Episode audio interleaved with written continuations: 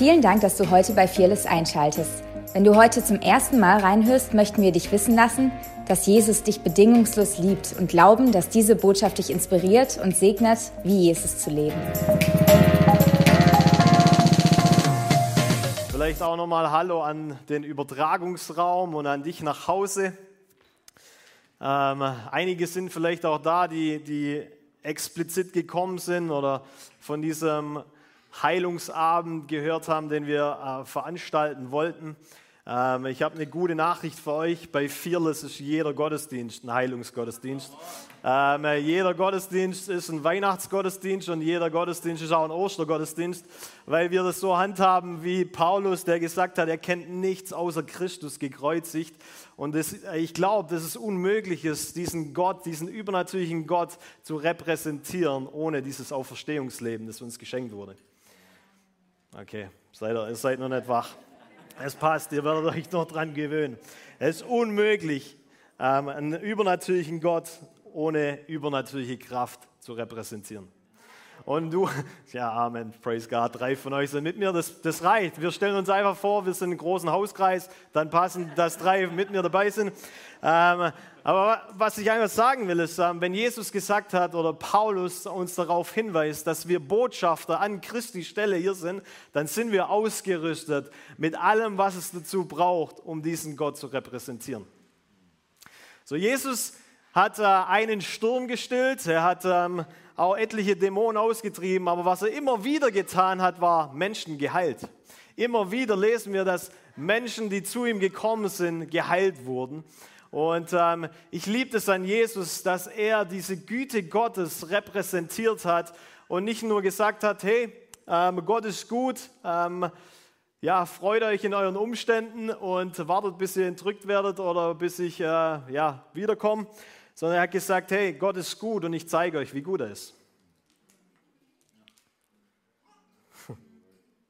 Indem wir Jesus anschauen, indem wir Jesus erleben, ja, dann sehen wir Gottes Güte. Und ich möchte heute ein bisschen damit euch reingehen, ähm, dass Jesus durch das, wie er gelebt hat, diese Güte Gottes kompensiert hat und gesagt hat, hey, in dem, was ich tue, in dem seht ihr, dass Gott wirklich gut ist, dass er für euch ist, dass er euch bedingungslos liebt. Und ähm, will euch auch anhand von dem zeigen, was die Pharisäer gedacht haben.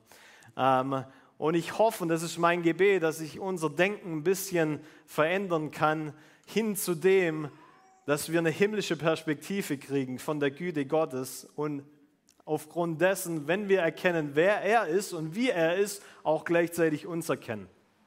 Macht es Sinn? Ja, von Philipp. Praise God. Ähm, okay. Ich möchte ganz kurz noch ein, Zeugnis erzählen oder zwei oder schauen wir mal, wie viel. Ähm, ich liebe es, dass, dass Gott kein, keine Begrenzung hat an Alter oder dass er sich nicht zu schade ist, ähm, wie er auftaucht, durch wen er handelt. Und ich liebe es vor allem, wenn er durch Kinder handelt, weil ich glaube, Kinder haben kein Problem mit kindlichem Glauben.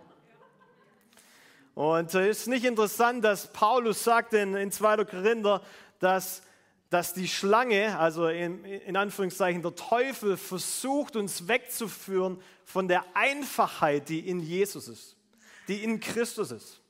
Somit glaube ich wirklich, dass wir, ja, oder sage ich mal, der religiöse Geist versucht, ja, wenn ich von Religion rede, dann rede ich von Formeln ohne Kraft, ja, ähm, dass der versucht, uns von der Einfachheit, die eigentlich in Jesus ist, und im Evangelium ist wegzuführen zu was ganz Verquertem, Verkompliziertem und dass wir dann aufgrund von unseren eigenen Regeln, die wir aufgebaut haben oder anhand von dem, was wir alles tun müssen, um diese Liebe Gottes, um seine Güte Gottes zu verdienen, ja gar nicht mehr Zugang haben oder gar nicht mehr eigentlich das schmecken und sehen, wie gut er tatsächlich ist. Wir stehen uns eigentlich selber im Weg von der Begegnung mit Gott.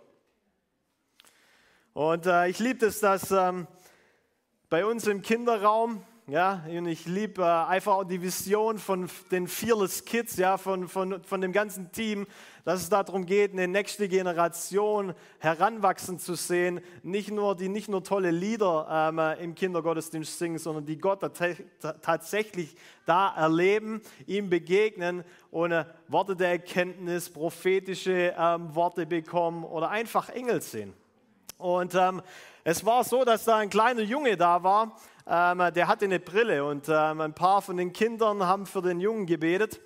Und haltet euch fest, ähm, ich glaube, das nächste Mal oder der, also irgendwann kamen also die Eltern mit dem Kind wieder ohne Brille und die waren äh, zwischendurch beim Arzt und der Arzt hat bestätigt, dass der Kleine gar keine Brille mehr braucht.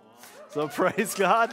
Ähm, es, gibt, es gibt keinen Junior Heiliger Geist. Ich bin dankbar, dass Gott äh, seine Fülle versprochen hat, wenn wir Ja zu ihm sagen. Und somit hast du die ganze Fülle Gottes leibhaftig in dir wohnen. Du bist der Tempel des Heiligen Geistes. Weißt du das? Ja, es ist tatsächlich so. Gott wohnt in dir. Er nennt sich selber Immanuel, der Gott, der ständig mit dir ist. Du kannst gar nicht mehr ohne ihn sein. Die Frage ist nur, haben wir eine Perspektive und sehen das, dass seine Gegenwart ständig mit uns ist? Weil was passiert, wenn wir tatsächlich erwarten, dass Gott ständig mit uns ist? Ich war vor kurzem auf einer Frauenkonferenz. Ähm, Ich liebe sowas, ganz ehrlich, weil auf einer Frauenkonferenz gibt es gutes Essen ähm, und als Mann wirst du da wirklich fürsorglich, äh, ja, sage ich mal, ähm, dir, ja, dir geht's gut. Und ähm, wir haben einfach ein bisschen gelehrt über Gottes Güte, ähm, haben erzählt, ähm, ja, wie gut Gott ist und was er tut. Und ähm, dann hat eine Frau gesagt, hey, kann, äh, könnt ihr auch für mich beten? Ich habe äh, seit etlichen Jahren einen Tennisarm und kann den nicht mehr richtig bewegen. Und das Erste, was aus mir rausgekommen ist, ähm, ich war selber überrascht, war, hey, versuch's doch aus, weil du sitzt ja schon neben mir und die Gegenwart Gottes ist auf mir und die Gegenwart Gottes ist das, was heilt und nicht mein Gebet. War es zu schnell für euch?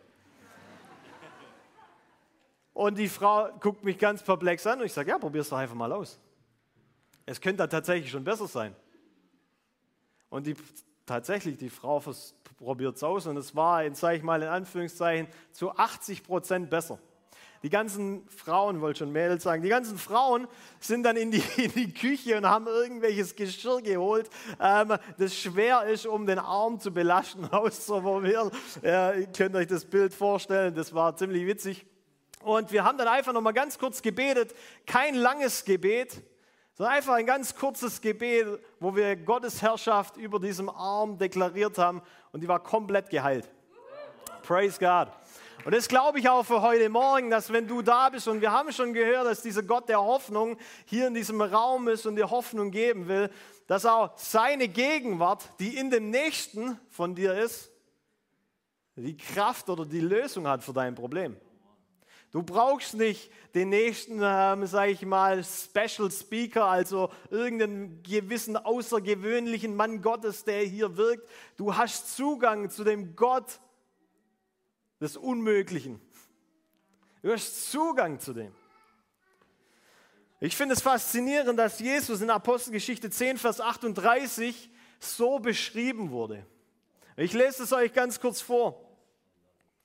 Und äh, was ich auch mega interessant fand, und wir haben uns nicht abgesprochen, die Evelyn hat von Korban geredet.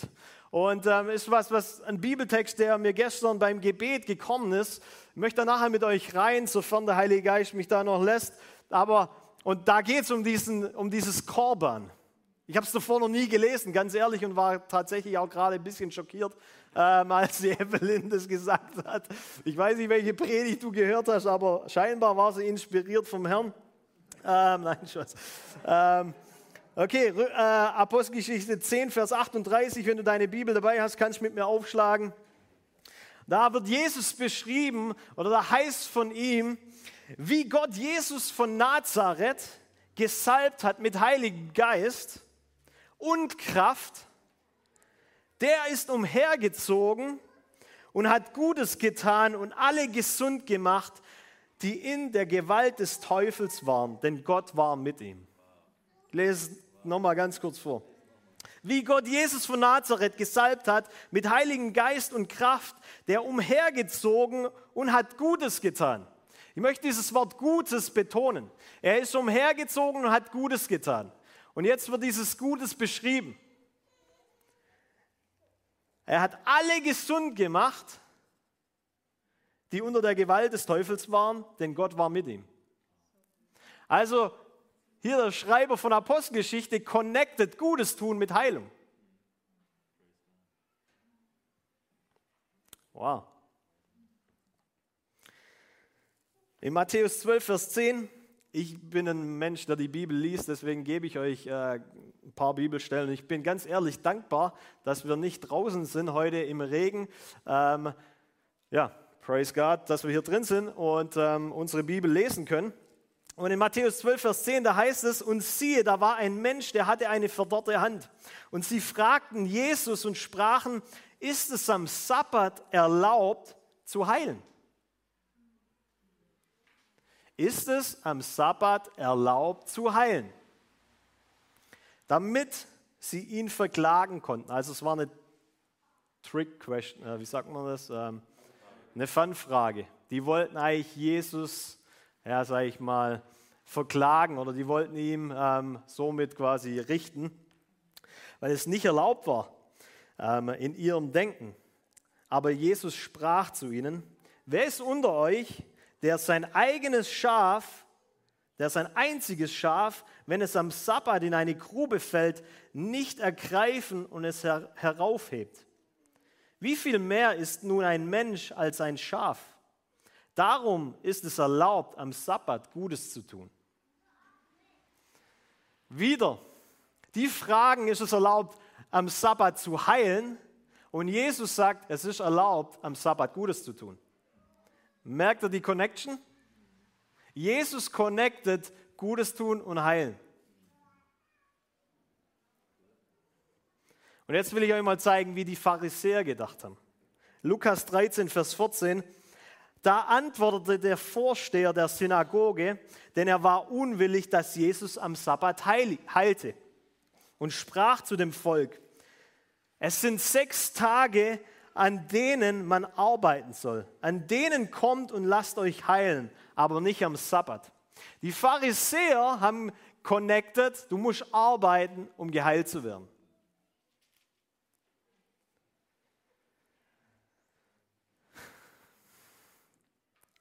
Ich glaube ganz ehrlich, dass wir ganz oft so eine Mentalität haben. Mir geht es nicht gut, oh, aufgrund dessen muss ich irgendwas tun, um von Gott was zu erleben, um von ihm was zu bekommen. Und ich glaube, dass Gott uns das wie wegnehmen will, weil wir ständig Zutritt haben zu einem guten Vater.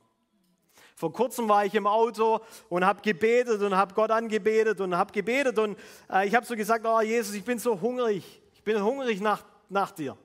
Bin hungrig nach mehr von dir. Wer von euch ist hungrig nach mehr von Gott? Das war eine Trick-Question, eine Fun-Frage. Ihr hättet nicht strecken sollen. Spaß. Nein, ich, ich weiß, ich weiß, was, was unser Herzensgrund ist oder ich weiß unser Anliegen. Aber Gott hat was Interessantes zu mir gesagt. Er hat zu mir gesagt, Steve, es ist genial, dass du hungrig nach mir bist. Aber wenn du mich als guten Vater sehen würdest, wärst du nicht hungrig nach mir. Und ich dachte, hä, warum? Sei froh, dass ich mehr von dir will. Und dann ist mir was bewusst worden. Wenn meine Kinder hungrig sind zu Hause, dann ist es ein Zeichen, damit, damit sie Essen bekommen, oder? Und als guter Vater warte ich nicht eine Ewigkeit, um ihnen was zu geben. Wenn ich einen Lebensstil hätte, wo, oder meine Kinder einen Lebensstil hätten, wo sie nur hungrig sind, dann mache ich als Vater oder als Eltern, würden wir was falsch machen.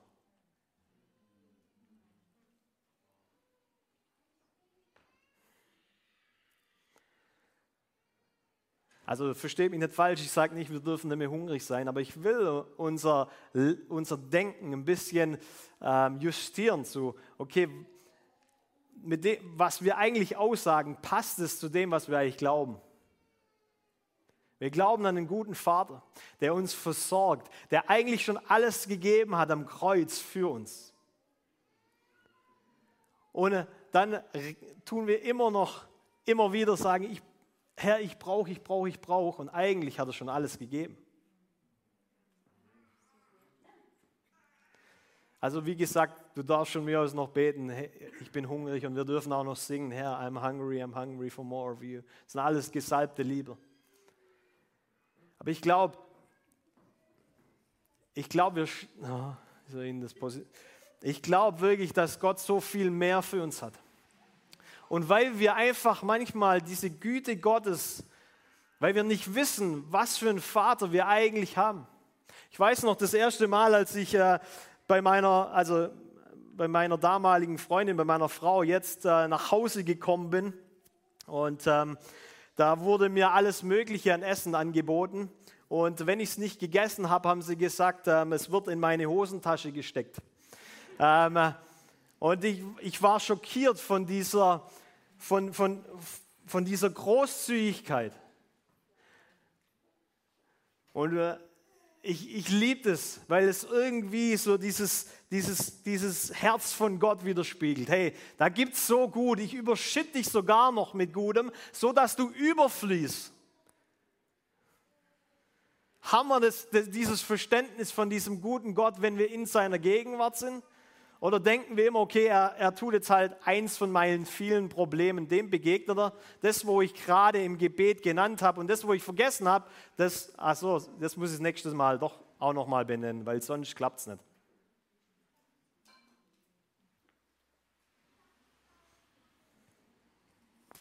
Geht's euch gut? Zu heftig. Hätte man einen Witz erzählen sollen.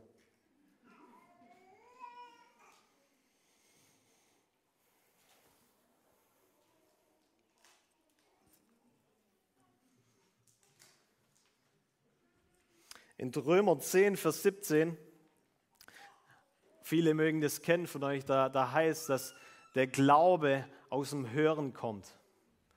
Und ich lese es euch vor, es bleibt dabei, der Glaube kommt aus dem Hören der Botschaft und diese gründet sich auf das, was Christus ge gesagt hat.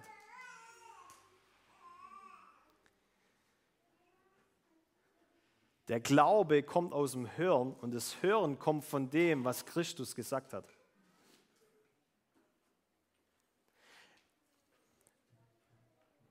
Ich bin so aufgewachsen und ähm, habe immer gedacht, ja, der, der, der Glaube kommt aus der Bibel.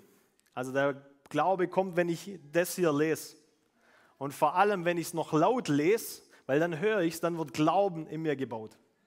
Und ich will nicht sagen, dass es falsch ist, aber ich glaube, dann können wir einfach daheim eine Audiobibel anmachen und die äh, Endlosschleife laufen lassen und wir sind äh, nächste Woche wie Smith Wigglesworth Glaubenshelden. Schön wär's. Wir können es mal ausprobieren, schade definitiv nicht. Ähm, aber ich glaube, was hier heißt, ist, dass der Glaube aus dem Hören kommt und das Hören aus dem, was Jesus gesagt hat, was er sagt. Der Glaube wächst aus einer intimen Beziehung mit Jesus. Und die Bibel hilft mir dabei zu erkennen, was er gesagt hat. Weil das, was er gesagt hat, ändert sich nicht. Und wenn ich lerne, dem zu folgen, was er gesagt hat, werde ich sensibel auf seine Stimme. Und je, je mehr ich sensibel auf seine Stimme werde, desto mehr wächst mein Glauben. Glauben ist auf der einen Seite eine Frucht, die wächst und zum anderen ist es eine Gabe oder ein Geschenk. Jeder von uns hat ein Maß des Glaubens geschenkt bekommen. Ich frage mich immer, wenn Leute zu mir kommen und sagen, hey Steve, ähm, kannst du für mich beten, für die und die Situation oder wie auch immer. Ich habe keinen Glauben. Ich frage mich immer, was hast du mit dem gemacht, der dir geschenkt wurde?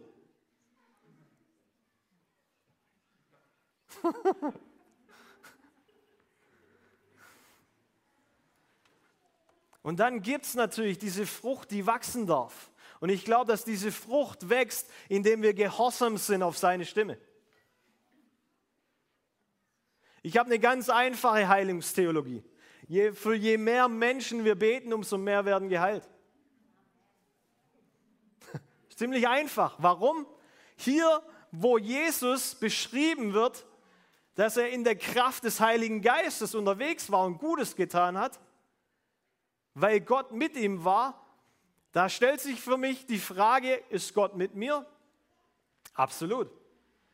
Ob ich es weiß oder nicht, er nennt sich Immanuel, der Gott der ganze Zeit mit mir ist. Also das haben wir. Die Frage ist dann nur noch, wie viel vom Heiligen Geist lasse ich zu in meinem Leben, dass er durch mich fließen darf?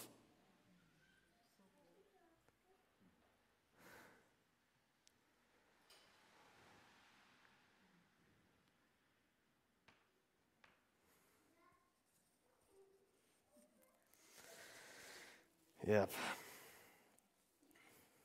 In Markus 7 steht es mit, dieser, mit diesem Korban. Und ich gehe da noch ganz kurz rein. Evelyn, hast du es gewusst, dass es da steht? Nicht? Guck, lernst heute noch was. Nein, Spaß. also ich wusste, also ich, wie gesagt, mir war der, mir war der, ähm, der, also dieses Wort auch nicht wirklich ein Begriff. Und in Markus 7, da heißt es, und Jesus fuhr fort. Ihr geht, ihr geht sehr geschickt vor, wenn es darum geht, Gottes Gebote außer Kraft zu setzen, um eure Vorschriften aufrechtzuhalten. Wow. Ich lese es nochmal vor. Jesus fuhr fort. Ihr geht sehr geschickt vor, wenn es darum geht, Gottes Gebote außer Kraft zu setzen, um eure Vorschriften aufrechtzuhalten. Hm. So hat auch Mose das, so hat euch Mose das Gebot gegeben, ehre deinen Vater und deine Mutter. Und an anderer Stelle, wer seinen Vater oder seine Mutter verflucht, der muss sterben.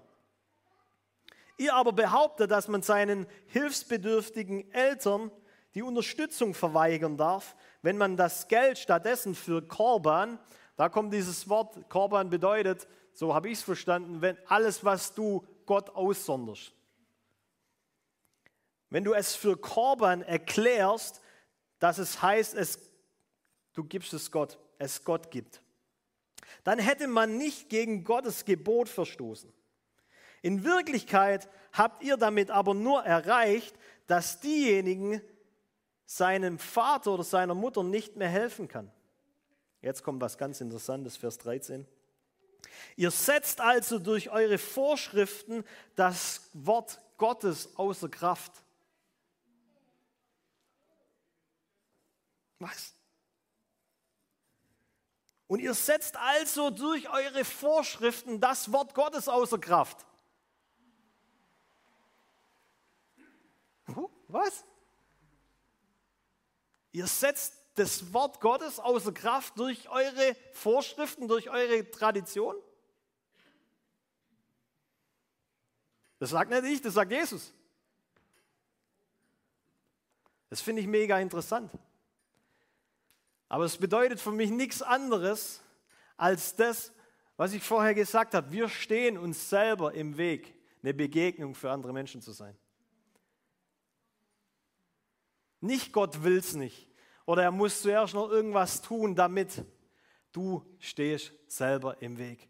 Und aufgrund dessen hebelst du das, was da verheißen ist, das, was hier drin geschrieben ist, für eine kurze Zeit außer Kraft. Oh man!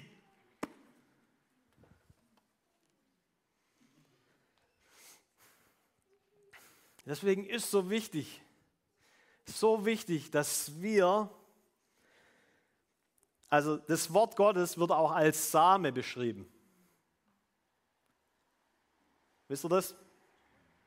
Ja, steht, steht auch im, in dem, also im Wort Gottes. Es wird als Same beschrieben. Und weil Jesus das Wort ist, ist er auch der Same. Die Frage ist nur, haben wir eine Kultur in uns, damit dieser Same aufgeht? Und das passiert, was Paulus gesagt hat, dass Christus in euch geformt wird. Weil für all diejenigen, die Kinder haben oder ähm, ja, die wissen, dass ein Kind geformt wird in dem Bauch von einer Frau und Gestalt gewinnt. Und ich glaube, dass der übernatürliche Same, wenn wir das richtige,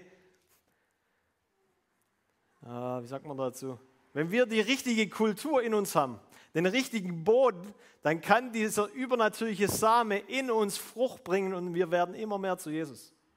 Steht er mal? Steht er das? Oh, Mike. Okay. Wir haben, ich wollte gerade sagen, wir haben ein Gewächshaus, aber es ist mehr wie, ähm, es soll ein Gewächshaus so irgendwie sein, aber ist nicht wirklich eins. Aber ihr werdet das Bild verstehen. In einem Gewächshaus, da ist eine, ein Klima, ein besonderes Klima. Für alle, die ein Gewächshaus kennen oder schon mal beim Blumenhändler waren oder so, der hat meistens so ein Gewächshaus. Da wachsen Blumen, obwohl die Zeit für die Blumen gar nicht ist. Könnt ihr mir folgen? So, wenn der Same Gottes, der von einer anderen Welt kommt, der kommt vom Himmel, oder? Dann müssen wir meiner Meinung nach in uns eine Kultur haben, die erlaubt, dass dieser Same Frucht bringt. Warum ist das wichtig? In 1. Mose heißt es, dass die Frau gegen den Same des Feindes äh, Feindschaft hat. Kennt ihr die Stelle? Ist es nicht interessant, dass, das, dass der Teufel auch Samen hat? Und deswegen ist es wichtig, dass wir eine, eine, himmlische, eine himmlische Kultur in uns tragen. Und die himmlische Kultur sieht, die, die kannst du kultivieren durch Dankbarkeit, durch Gehorsam, durch diese ganze Attribute, die uns Jesus hier im Wort vorstellt, damit dieser himmlische Same in uns Frucht bringt und wir immer mehr wie Jesus aussehen.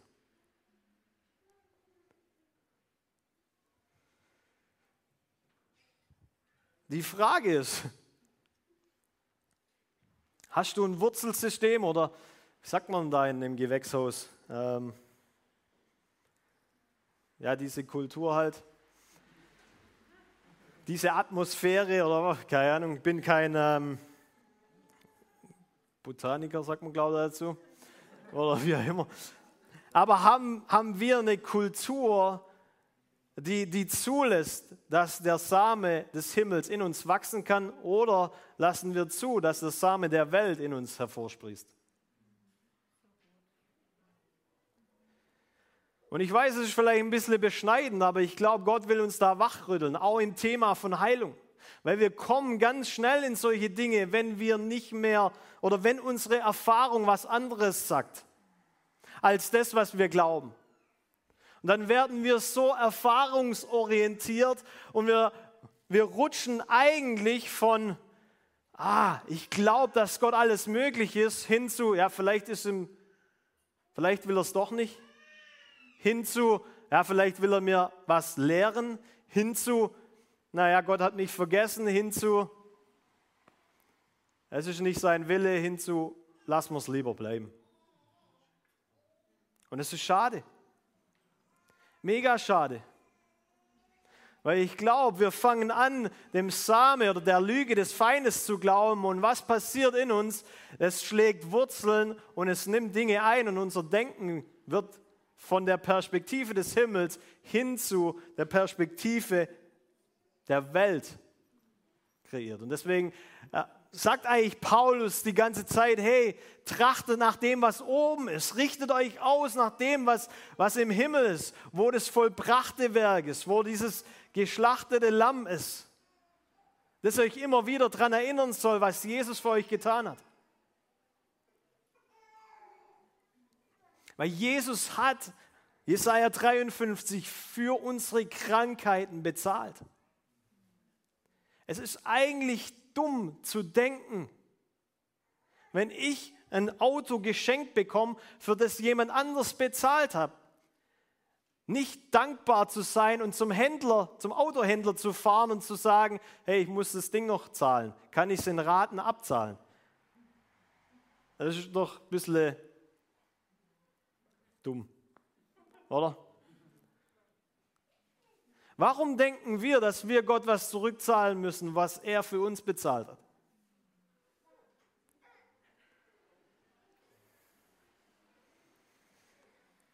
Okay, ich lande das Flugzeug.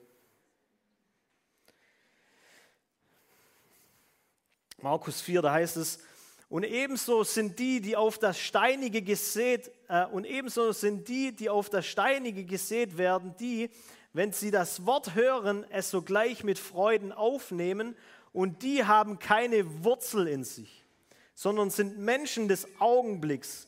Wenn nachher Bedrängnis oder Verfolgung um des Wortes willen entsteht, nehmen sie sogleich Anstoß. In anderen Worten, wir jubeln über das prophetische Wort, das dir gegeben wird. Halleluja, der Herr hat mich gesehen. Aber sobald Widerstand passiert aufgrund von dessen, was Gott dir verheißen hat, haben wir kein Wurzelsystem in uns. Und was passiert? Anstoß, Ärgernis, Bitterkeit kommt hoch. Eigentlich der Same oder die Dinge der Welt.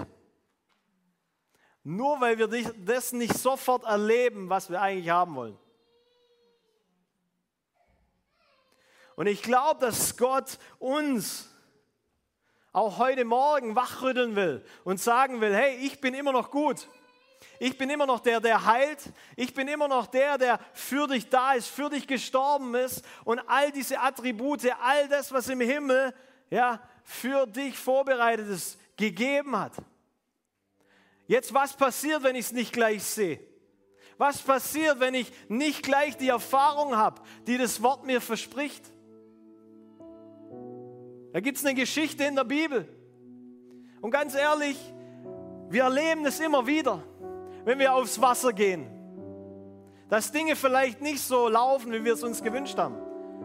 Vielleicht läuft es nicht so wie beim Steve Junke oder beim Chuck Perry oder sonst irgendwas, sondern du machst deinen eigenen Weg machst deine eigenen Erfahrungen.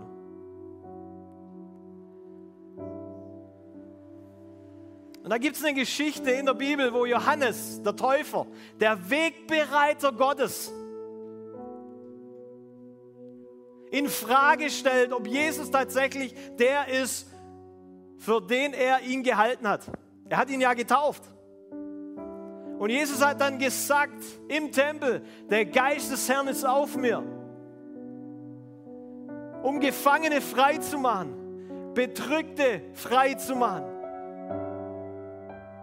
Und dann landet er selber im Gefängnis und kommt nicht raus. Und das Erste ist, was er tut, ist zu hinterfragen, dass das, was Jesus gesagt hat, über sich selber überhaupt stimmt. Weil wenn er ja der Messias wäre, kann er ja nicht im Kerker landen. Und was macht Jesus?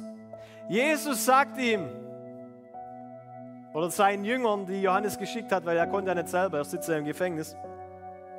Er sagt zu ihnen, Lahme gehen, Kranke werden gesund, glückselig, wer keinen Anstoß an mir nimmt.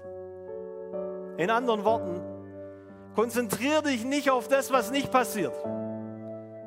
Schau auf das, was passiert. Schau auf das, was passiert. Und glückselig, du bist glücklich zu schätzen, wenn du keinen Anstoß an mir, also an Jesus, an mir nimmst, aufgrund von deiner Situation oder deinem Mangel an Erfahrung, die du gerade machst. Wisst ihr, jeder kann Jesus anbeten, wenn es ihm gut geht. Aber Anbetung im Leid können wir nur hier in dieser begrenzten Zeit Gott geben. Im Himmel wird es kein Leid mehr geben. Ich sage nicht, dass das Leid von Gott kommt, aber wie krass ist es wenn du keinen Anstoß an Gott nimmst, wenn du im Leid bist? Wir sollen uns freuen in jeder Drangsal, in jeder Herausforderung. Warum? Weil ich weiß, wie gut Gott ist. So eine Herausforderung, die fordert was aus mir raus, da kommt was aus mir raus. Und in jeder Herausforderung sehe ich, war Jesus, jetzt hast du die Möglichkeit, was zu tun.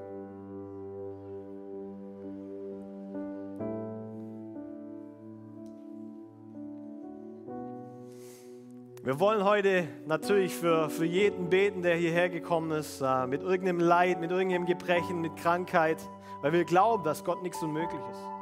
Aber ich will, ich will unser Herz oder unsere, unsere, unsere Augen weg von meiner Gebetserhörung lenken, hin zu dem, der sie dir gibt.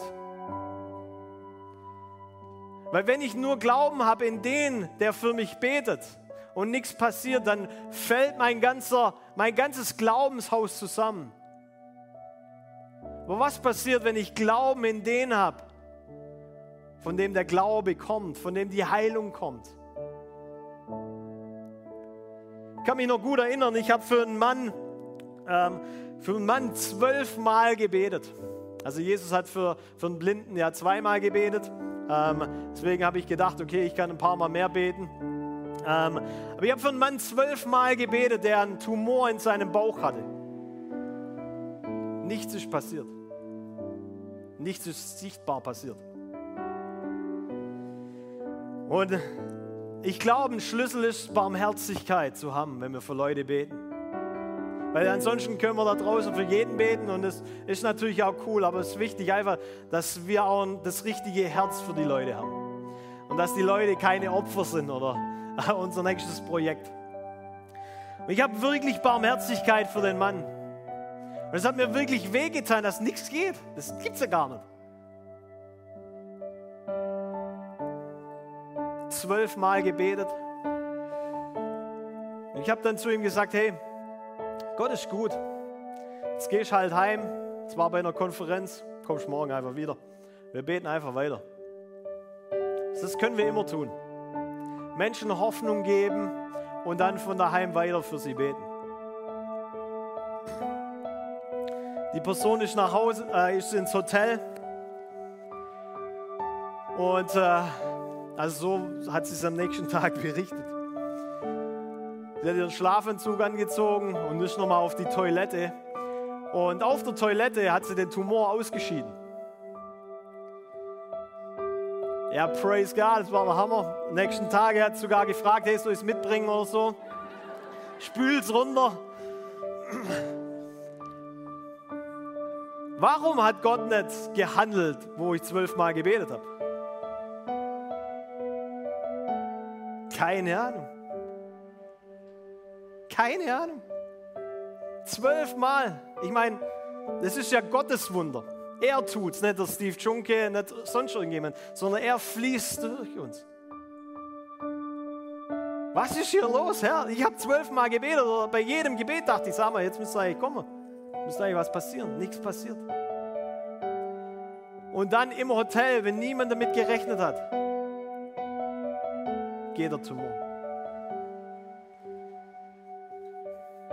Wenn wir das Übernatürliche in unserem Leben willkommen heißen, diesen übernatürlichen Aspekt, den wir nicht erklären können von Gott, dann müssen wir auch immer mit diesem Ungewissen leben können, wo wir Dinge nicht erklären können, aber wo wir nicht in Frage stellen, ob Gott gut ist oder nicht, weil er ist ein guter Vater. Wenn du sagst, du bist hungrig, dass er kommt und er gibt dir mehr als genug. Sein Kühlschrank, den machst du auf und er geht einfach, da gibt es kein Ende. Das muss ich mir ab und zu immer wieder sagen, wenn wir viel Besuch haben. Herr, ich brauche deinen Kühlschrank. Nein. Aber ich möchte einmal ganz kurz beten für uns als Gesamtes und dann werden wir hier ein Ministry-Team haben. Wenn du hier bist, hier vor Ort, ähm, und du hast ein Gebrechen, du brauchst ein ermutigendes Wort, du brauchst Heilung in deinem Körper, dann komm hier nach vorne. Wir glauben wirklich, dass jedes Gebet kraftvoll ist. Und wenn Menschen für dich beten, dass Gott dadurch hindurchfließt, denk daran, wir haben draußen ein Würstchen, ähm, wo du dir holen kannst, da hinten ähm, im Weckchen, äh, rote Wurst, kannst du dir gern holen und noch ein bisschen mit uns Gemeinschaft haben. Ich möchte einmal ganz kurz noch beten, dass dieser, dass dieser himmlische Same, in uns Raum findet, um Frucht zu bringen. Und Jesus, ich danke dir, dass du ein Gott bist, der Interesse an uns hat. Ich danke dir, Jesus, dass du ja, hier auf der Erde warst und uns gezeigt hast, was es, wie es möglich ist, so wie du zu leben, in der richtigen Beziehung zu dir.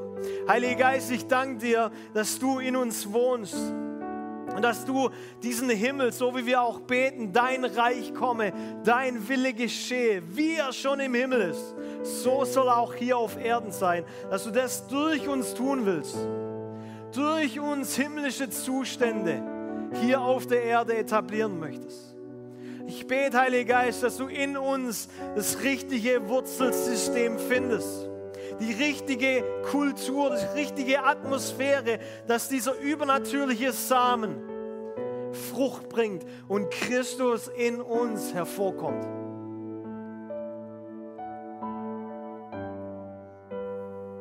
Jesus, ich danke dir, dass du uns nicht alleine lässt. Und es ist auch kein Arbeiten, sondern es ist ein Ruhen und es ist deine Gnade, die uns zu Botschaftern macht. Und ich danke dir, Herr, dass du uns befähigst, diesen Himmel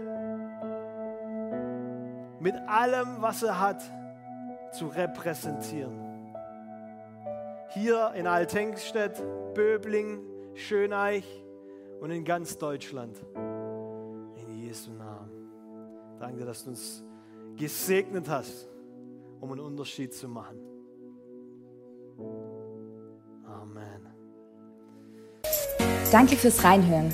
Wir glauben, dass der Heilige Geist durch seine Liebe, Kraft und Wahrheit Veränderung bringt und dich zurüstet, diese Begegnung in dein Umfeld hinauszutragen. Sei gesegnet.